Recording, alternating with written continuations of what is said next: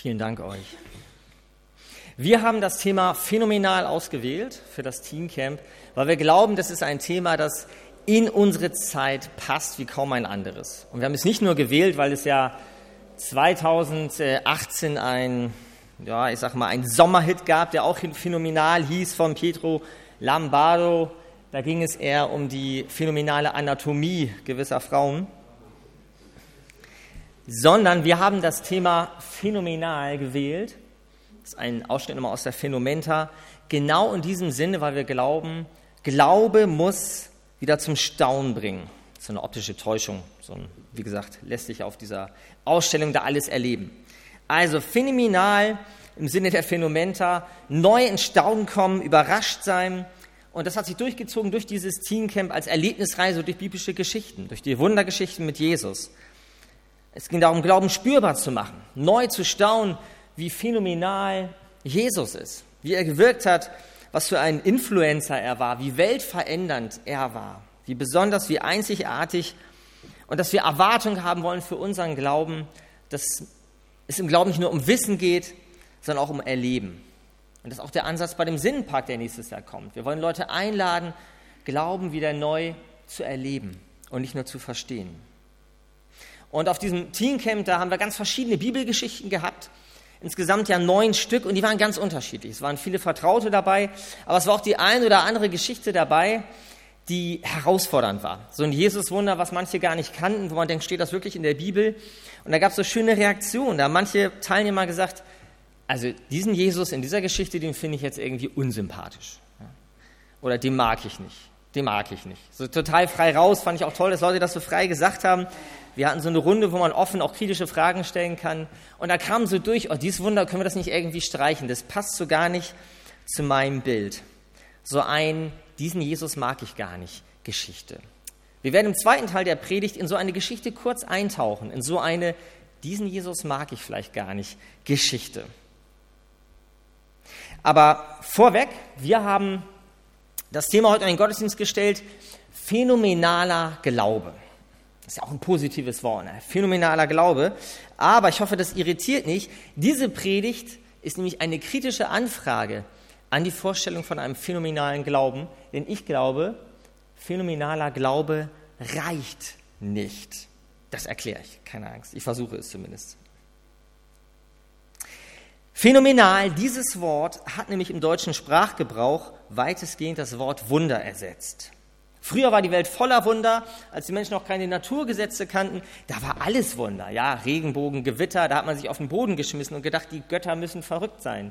Bei Kindern erlebt man das ja noch, das verwechselt dann ja leider auch. Die staunen ja auch noch, die leben ja auch in einer Wunderwelt. Wenn es regnet, fragt man sich, wo kommt diese riesige Dusche her? Das sind ja ganz tolle Bilder, in denen Kinder sich bewegen. Aber wir leben ja in einer aufgeklärten Welt. Eine Welt, die erklärt ist und Naturgesetze, die eigentlich so ziemlich alles erschlossen haben. Und da ist nicht mehr viel Raum für Wunder. Und deshalb nennen wir Sachen, die wir nicht erklären können, in der Regel auch Phänomene oder unerklärliche Phänomene.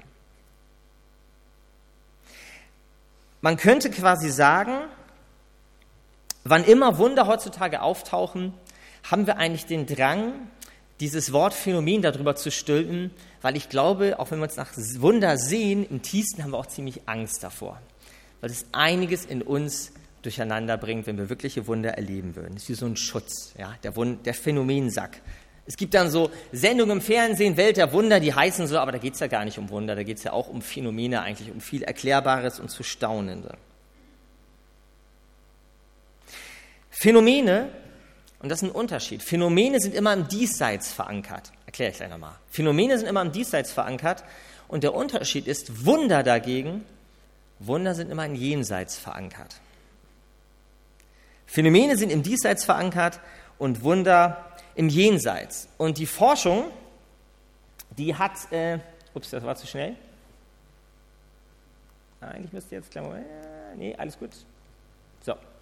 Ähm, die Forschung hat nämlich festgestellt, dass es eine Veränderung gibt. Eine Verschiebung vom Diesseits zum Jenseits. Und das möchte ich kurz mal erklären. Also, wenn ich heute vom Diesseits rede, dann meine ich damit die linke Seite das ist die natürliche Welt, wie wir sie wahrnehmen. Die Naturwirklichkeit. Und alles, was uns da komisch vorkommt, das nennen wir Phänomene. Und dann gibt es das Jenseits, von dem wir reden. Und das ist eigentlich von der Bedeutung gar nicht immer der dunkle Tod. Wir haben da diese Bilder, jemanden ins Jenseits befördern, ist ja auch alles dunkel und negativ behaftet. Aber eigentlich beschreibt das nur zwei Wirklichkeiten. Zweidimensional wäre das Diesseits und das Jenseits kann man sich wie eine dritte Dimension vorstellen. Etwas Übernatürliches, Unerklärliches, eine Art Gottwirklichkeit, man kann es kaum lesen, aber da gehören die Wunder hin. Wunder sind nicht im Diesseits, sondern im Jenseits verankert. Und interessant ist, ich habe die Farben gewechselt aus einem guten Grund. Ich glaube, es ist ja gar keinem komisch aufgefallen, dass das äh, Diesseits eben weiß war und das Jenseits dunkel, so sind wir es ja auch geprägt. Aber es gab eine Zeit vor ein paar hundert Jahren, da war es genau andersrum. Und gar nicht vor ein paar hundert Jahren, so lange ist das gar nicht her. Da haben Leute gesagt, das Diesseits, das ist so schwierig, so dunkel, wir sehen uns nach dem Jenseits. Ja? Also früher hätten Leute das genau andersrum empfunden. Lebenserwartung, Ängste, Sorgen, Weltbild, es war alles schlimm. Das Diesseits ist unerträglich. Ich freue mich auf ein Jenseits, auf irgendwas anderes, was noch daneben ist. Das hat sich verändert. Und heutzutage ist es so, da komme ich wieder zu diesem Bild, das Diesseits das ist so toll für viele. Das ist so attraktiv, so aufgeklärt, so hell, so erleuchtet von Vernunft und Fortschritt und Zivilisation, dass die Forschung sagt, wir äh, erleben eine Epoche der Jenseitsverdrängung. Also das Jenseitsrechts, das spielt einfach keine Rolle mehr. Da haben wir auch keine große Sehnsucht nach, weil das Diesseits so schön ist. Und das ist total interessant, weil das Auswirkungen hat auf uns, auf unsere Gesellschaft und ich behaupte sogar auf unseren Glauben.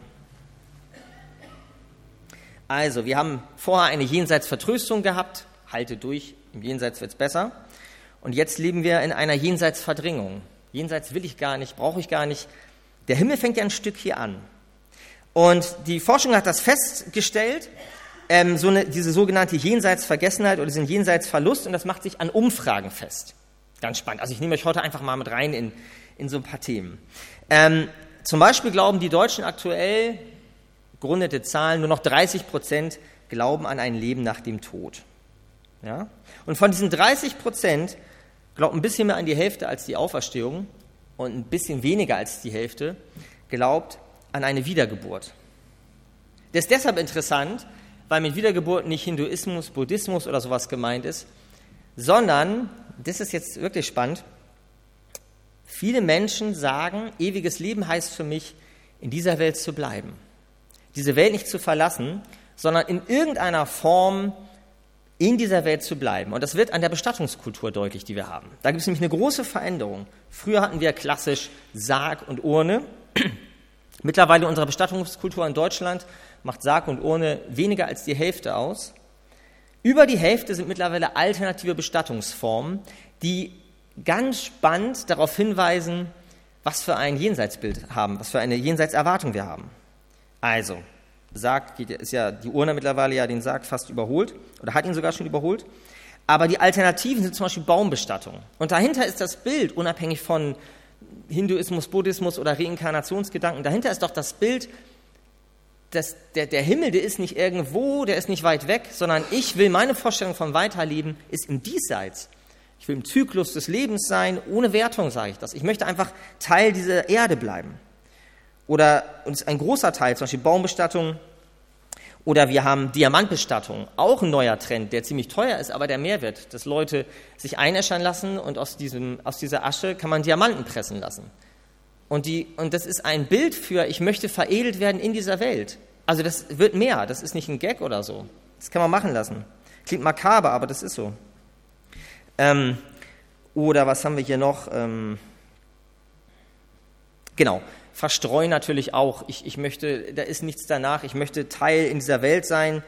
Ähm, und einfrieren ist auch im Kommen. Wirklich, das ist nicht Science Fiction. Es gibt immer mehr Leute, die es anbieten, dass man äh, Teile von sich oder sich einfrieren lassen kann, in der Hoffnung, in 500 Jahren ist die Medizin so weit, ähm, dass man wieder leben kann.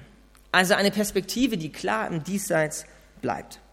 Ewiges Leben, das ist spannend. Wenn man Leute fragt, glaubst du an ewiges Leben, dann sagen immer mehr Leute ja, aber sie glauben nicht an ein Leben außerhalb dieser Welt. Also ewiges Leben bedeutet nicht mehr Himmel im christlichen Sinne, sondern da lohnt es sich mal nachzufragen. Ewiges Leben bedeutet für manche, im Diesseits zu bleiben. Und jetzt wird es nochmal hoffentlich spannend, ich finde spannend. Klimawandel. Warum ist der Klimawandel, warum macht uns das so zu schaffen? Ich glaube aus mehreren Gründen. Ist ja auch gut, dass er uns zu schaffen macht und bewegt. Aber wenn wir das im Auge haben, dass für viele die große Hoffnung nach diesem Leben ist, im Diesseits irgendwie weiter, dass es im Diesseits weitergeht, dann bedeutet der Klimawandel, dass ich meinen Himmel auf Erden verliere. Der Klimawandel zerstört mein eigenes Paradies und ist meine einzige Perspektive, die ich nach dem Leben habe. Das ist doch mein ewiges Leben, hier irgendwo im Kreislauf drin zu bleiben. Und das ist auch der Grund, warum zum Beispiel solche Aktivisten wie auch Greta und wie sie alle heißen, wie die fast messianisch verehrt werden. Das sind die neuen Messiasse, weil sie ja den Himmel retten müssen. Also wenn man sich da mal rein, also ich, ich habe ja sehr dramatische Wortwahl, ich weiß, aber man muss das mal durchdenken. Wir reden hier nicht von einer Randgruppe, wir reden hier von immer mehr Menschen, die ihre Sehnsucht in diese Welt legen. Und die verändert sich. Und die, die gerät für manche gefühlt außer Kontrolle. Und da ähm, brauchen wir neue Retter. Nicht in der Ewigkeit, nicht irgendwo, sondern im Diesseits. Aber das Diesseits verändert sich, komme ich gleich zu. Also ein Jenseitsverlust prägt unsere Gesellschaft, ist nachweisbar und ich glaube, er prägt auch unseren Glauben. Und das möchte ich deutlich machen jetzt im zweiten Teil, indem ich in eine biblische Geschichte reingehen möchte, die viele von uns kennen. Und eine biblische Geschichte, in der man sehr gut spüren und entdecken kann, wie sich auch ja, wie sich ähm, die Auslegungstradition ändert, wie wir heutzutage Geschichten spontan verstehen. Also, das ist ein Ausschnitt aus Markus 2, das ist ein Bild, also man erkennt ja vielleicht schon oben, die Decke ist geöffnet, ist die Geschichte aus Markus 2 von den vier Freunden, die den Gelähmten durch die Decke vor Jesus lassen und viele von uns kennen die Geschichte. Und ich habe eine spontane Frage. Was würdet ihr, würden Sie sagen, was ist das zentrale Thema dieser biblischen Geschichte? Nur ein Wort. Was ist spontan, was fällt mir ein, wenn ich an diese Geschichte denke, wer sie kennt? Was ist das zentrale Thema dieser Geschichte? Ein Wort, ganz mutig mal was sagen.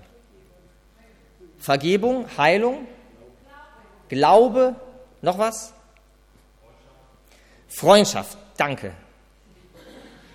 Sehr schön. Äh, ohne Wertung, vielen Dank. Das ist genau das, was ich gehofft habe ähm, das Repertoire, all das, sag ich gleich, steckt in dieser Geschichte drin. Aber es ist interessant, aus Bibelübersetzungen von vor, ja, so die so ein paar Jahrzehnte älter sind, die haben diese Geschichte noch überschrieben mit, ich habe es mir hier aufgeschrieben, ähm, der Christus hat die Vollmacht, Sünden zu vergeben. Das war die Überschrift über dieser Geschichte. Heutzutage in aktuellen Übersetzungen ist die gängige Überschrift die Heilung des Gelähmten. Und das ist jetzt keine Wortklauberei, aber da schwingt doch auch schon was mit. Die Heilung des Gelähmten, worum geht es in diesem Wunder? Es geht um das Diesseits, es geht um einen Gelähmten, der Glauben hat, der geheilt wird. Und das ist die Ebene, die wir auch in der Bibel schnell rauslesen, weil wir selber von unserer Prägung in Diesseits auch die Bibel lesen und ganz oft da Verknüpfungspunkte sitzen. Ist ja auch wichtig, ist ja auch, auch richtig, das steckt ja auch drin.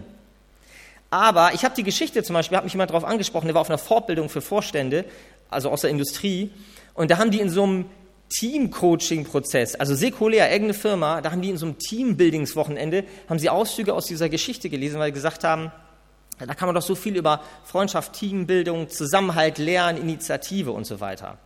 Interessant, also das kann man alles da rauslesen im Diesseits, wenn man diesseits diese Geschichte liest. Aber diese Geschichte hat etwas Schweres und ich möchte uns jetzt nicht lesen, sie ist bekannt. Bitte herzliche Einladung nachzulesen. Markus 2, gleich am Anfang lohnt sich ähm, ist eine kurze Geschichte, da ist viel zu entdecken, aber ich möchte jetzt einen Schwerpunkt setzen. Ganz kurz nochmal. Die vier Freunde bringen den äh, Freund, lassen durch die Decke, Jesus ist im Haus, das Haus ist voll, es ist kein Platz, lassen ihn vor seine Füße.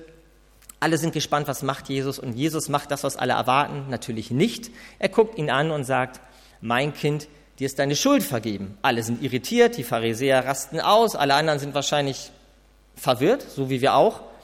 Und dann sagt Jesus, weil er weiß, was alle denken, okay, ich mache noch das Wunder, auf das ihr wartet, damit ihr mir auch glaubt, dass ich das eigentliche Wunder wirklich tun kann. Und er heilt diesen Gelähmten und er geht froh seines Weges und alle sind erschrocken und freudig zugleich. Das war die Kurzfassung.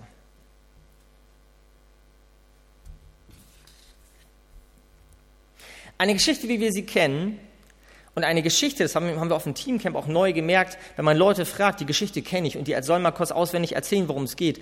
Viele lassen diesen Teil mit der Schuld weg. Und ich glaube, ist das nicht auch manchmal anstrengend? Das wäre doch ein glattes Wunder. Das wäre so ein richtiges Wunder, mit dem man über jeden reden kann auf der Straße. Kennst du dieses Wunder mit diesem Team- und Freundschaftsbild, wo da äh, Freunde kommen und Jesus, der das sieht und der das ernst nimmt und der da das wertschätzt und heilt und dann wäre Happy End.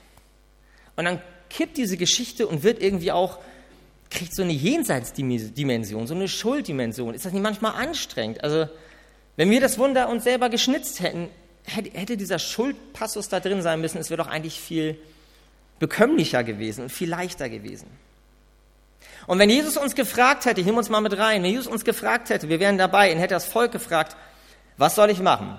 Soll ich ihn heilen oder die Schuld vergeben? Wenn er gefragt hätte, wenn er uns fragen würde, wir wären dabei, was würden wir denn spontan sagen? Da ist der Gelähmte, das große Drama, und dann sitzt er da ich weiß nicht, wie es euch geht, aber er hätte doch gesagt, jetzt heil doch erstmal den Armen, dann können wir doch über alles andere reden. Mach doch erstmal deine Hausaufgaben, das ist doch makaber, diese Frage allein.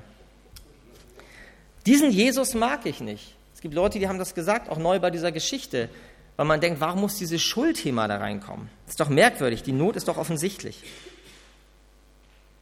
Wir verstehen das Thema Schuld hier falsch. An dieser Stelle geht es bei Schuld nicht um moralisch richten, gesetzlichen Aspekt, dass Jesus nochmal klar machen will, wie verloren der Mann ist oder wie, wie, wie schlecht er ist, sondern das, was Jesus da anspricht mit Schuld, das spricht für das Jenseits. Die Schuld in dieser Geschichte, diese, dieser ganze Thema Schuld spricht für das Jenseits. Und die Heilung, das Gesundwerden, das ist der Aspekt des Diesseits in dieser Geschichte. Und es ist so, als wenn Jesus in dieser Situation eigentlich sagt, du Gelähmter, auch die stärksten, gesündesten, kräftigsten Beine, die ich dir schenke durch ein Wunder, durch ein Phänomen, die können dich nicht über die Schwelle des Todes tragen. Kein phänomenales Wunder in der sichtbaren diesseitigen Welt ändert was an deiner Endlichkeit. Aber daran kann ich was ändern. Ich öffne, und es ist ein, das Wunder ist, das ist so spektakulär, was ist, ähm, es ist die Abschaffung der Religion, mit anderen Worten. Was Jesus macht, ist, er öffnet vor den Augen der Pharisäer und der anderen Jünger, er öffnet den Himmel. Da sind Pharisäer, die regen sich auf, natürlich, sie stehen für eine Gesetzesreligion. Und Jesus sagt, der da, der glaubt, der ist auch noch krank, war ja für die anderen auch nochmal, oh Mensch, krank, der muss ja Schuld haben, sonst wäre er nicht krank, das ist ja diese komische Verbindung auch. Und Jesus sagt, der Himmel ist offen, das war später im Tempel passiert, bei der Kreuzigung, der Vorhang, der zerreißt, Zugang zu Gott. Das ist das, was Jesus hier auf einmal sagt. Und das geöffnete Dach, das ist wie ein Symbol für der Himmel ist offen. Er sieht diesen ähm, Mann an und es ist toll, im Griechen steht da nicht Mann oder, oder, oder Junge, sondern da steht Kind. Er spricht, Kind, dir ist deine Schuld vergeben. Also, und obwohl das ein erwachsener Mann gewesen sein muss.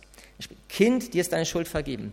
Kind, ich weiß, warum du hier bist, aber Kind, der Himmel steht dir offen. Dafür stehe ich für eine Dimension, die ich dir eigentlich biete. Ich weiß, du willst vielleicht gerade was von anderes von mir oder alle erwarten was anderes.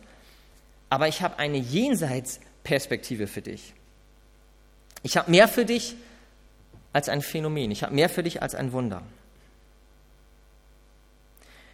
Und dieser Titel Kind, dieses Wort, das finden wir nur bei Markus so, ähm, das findet sich auch im ersten Stock übrigens wieder. Kleiner Hinweis.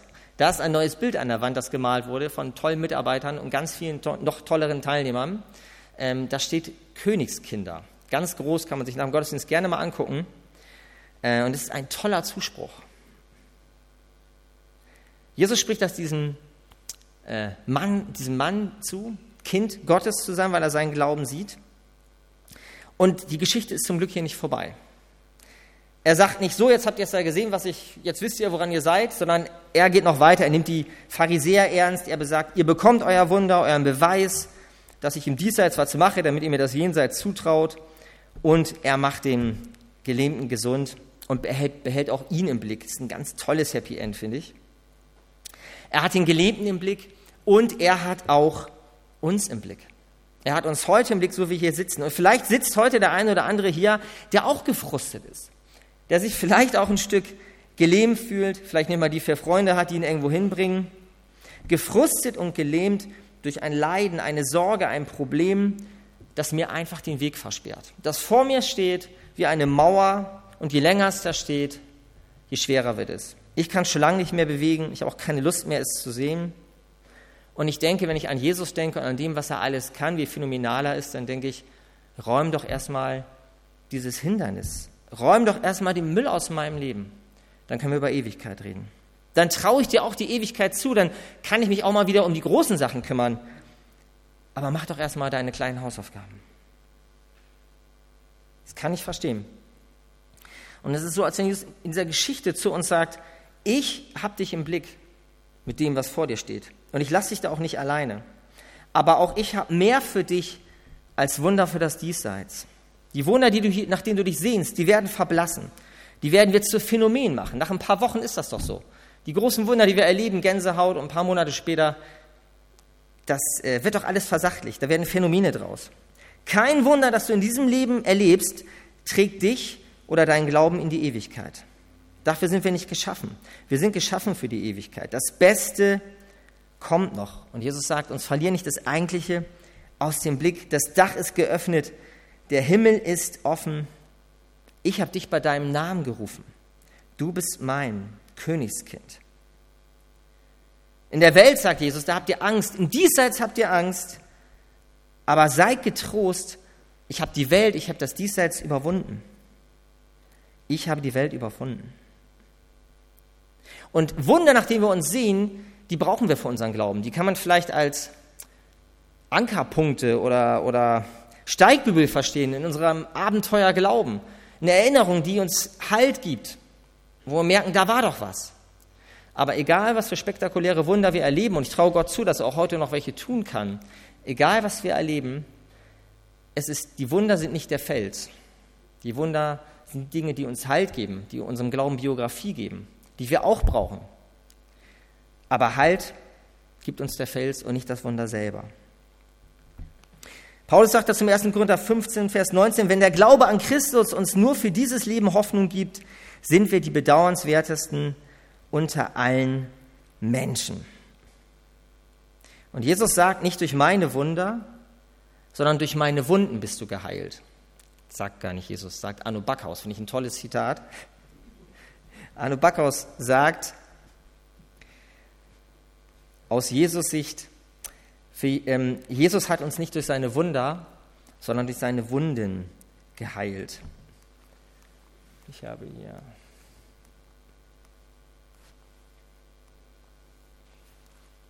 Es gibt einen interessanten Wechsel im Neuen Testament.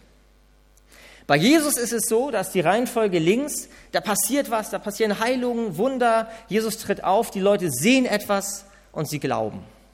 Das ist so eine tolle Reihenfolge, so eine dankbare Reihenfolge, auch so eine logische, ne? Phänomenta. Ich sehe was und ich glaube das. Und Jesus sagt anschließend, später zu Thomas mal, interessanterweise, du glaubst nur, weil du siehst. Selig sind die, die nichts sehen und trotzdem glauben. Und das Spannende ist, im Neuen Testament dreht Paulus das später um, das Prinzip. Er sagt, Glauben ist nicht die Reihenfolge, ich sehe etwas und dann glaube ich, sondern Paulus sagt, wir müssen vom Glauben zum Schauen kommen. Andersrum wäre es leichter, denken wir. Weil wir mal ins Neue Testament, was ist denn mit all den Leuten, die Wunder gesehen haben? Bei den Jüngern können wir gleich abhaken, die sind ja alle weggelaufen, egal was sie alles erlebt haben. Und was ist mit den ganzen Tausenden, die geheilt worden sind oder die gesund geworden sind? Viele von denen haben nicht Messias gesucht, sondern sie haben Phänomene gesucht. Haben im Diesseits alles erwartet und wundern sich, dass sie keinen Bezug zum, zur Ewigkeit haben. Unser Glaube, und das ist die Reihenfolge, die Gott uns zumutet, heute 2019, unser Glaube beeinflusst unser Schauen. Und das kennen wir doch, ich habe es doch angedeutet. Wir erleben doch Sachen, wo wir denken, ach, das ist doch echt ein Wunder gewesen. Ja, Beispiel vor ein paar Wochen, ich äh, bin unterwegs gewesen mit den Kindern, man ahnt nichts Böses und hat jemand aus dem sechsten Stock eine Bierflasche geworfen, also richtig hoch und die ist so ein Stück neben unseren Kindern auf den Boden geknallt. Ja, keine Ahnung, war das Absicht versehen, ist jetzt auch vollkommen egal. Es ist nichts passiert. Ja? Nicht mal eine Schramme, später alles voll, aber, aber keine Schramme und nichts. Ist eigentlich ein Wunder in dem Moment. Ich war bewegt und dachte, ist, da hätte ja alles passieren können.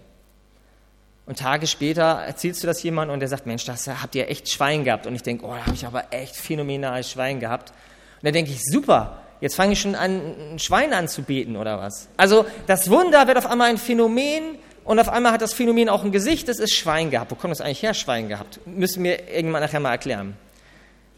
Also versteht ihr, schon ist das Wunder doch weg. Weil ich das, den Glauben nicht mehr mit diesem Wunder in Verbindung setze. Und dann bleibt nur ein Phänomen und so sind wir doch. Und deshalb trägt man, wird man Glaube auch nicht durch Wunder getragen. Das werden sowieso alles wieder Phänomene. Und das weiß Jesus. Ich habe hier Manfred begrüßt heute, habe auch nochmal gedacht, was ist das für eine Geschichte? Ärzte sind sprachlos, äh, irritiert, dass, dass, dass, dass er heute so gesund hier sitzen kann. Und was, wie oft habe ich das Wort Wunder gehört in dem Zusammenhang? Und jetzt würden auch die Ärzte wahrscheinlich sagen, ja, das war schon phänomenal, was da an medizinische Kuriosität neulich bei mir im Behandlungszimmer war. Also das verblasst. Es ist an uns, das nicht verblassen zu lassen. Aber das trägt uns nicht. Ich habe uns zum Abschluss ein Bild mitgebracht. Ähm, ein Bild, von dem ich hoffe, dass wir damit was anfangen können. Ich bitte den Vorhang einmal zuzumachen.